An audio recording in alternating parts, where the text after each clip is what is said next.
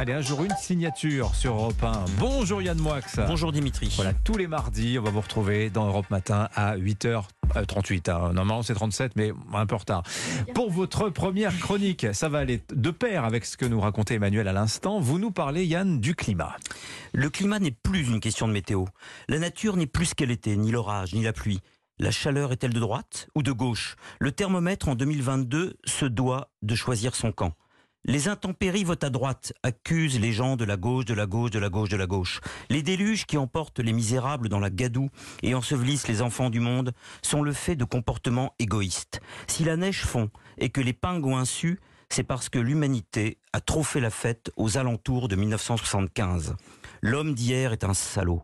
L'homme du présent, un coupable. L'homme de l'avenir, un modèle. Il respirera le moins possible pour ne pas souiller l'atmosphère avec le dioxyde de carbone qu'il rejette en toute inconscience. Moi qui connais bien la Corée du Nord, et ne manque jamais une occasion de m'y référer, Ah bon je dirais que la nature est l'équivalent chez nous du grand leader Kim Jong-un. Il s'agit d'éduquer les consommateurs, de punir les producteurs, d'humilier les profiteurs, de mettre les nocifs hors d'état de jouir. Bref, d'inventer un homme tout neuf, à l'austérité imparable, ennemi des excès, ami de la prudence, roi de la parcimonie, une sorte de pasteur 3.0, érotomane du bout de chandelle, chantre de la rétention, partant en guerre contre tout ce qui se dépense et dépense, vibre, brûle, court, vole. L'homme parasite n'est plus, c'est la victoire posthume de Monsieur Grandet. Alors, est-ce qu'une rédemption vous paraît possible pour les pêcheurs que nous sommes, Yann? La rédemption est possible, à condition de suivre les injonctions de cette Église multiforme pour qui chaque individu est susceptible, aussitôt qu'il boit un verre d'eau, de devenir un apostat. On avait les rouges bruns, sinistre synthèse de stalinisme et de fascisme. Voici les noirs verts, mélange de mort et de chlorophylle, de catafalque et de sève, qui réclament au nom de la vie que nous existions un peu moins, que nous effacions nos traces au maximum. L'empreinte carbone, Dimitri, est l'autre nom de la traçabilité. Or, avec la traçabilité commence la délation. Avec la délation, la terreur. Avec la terreur, la mort. Il y a, oui, un écologisme morbide, qui est lui aussi une pollution. Les bureaux de la Stasi logent désormais dans une cabane au fond des bois. Les patrouilles vertes sont aux aguets.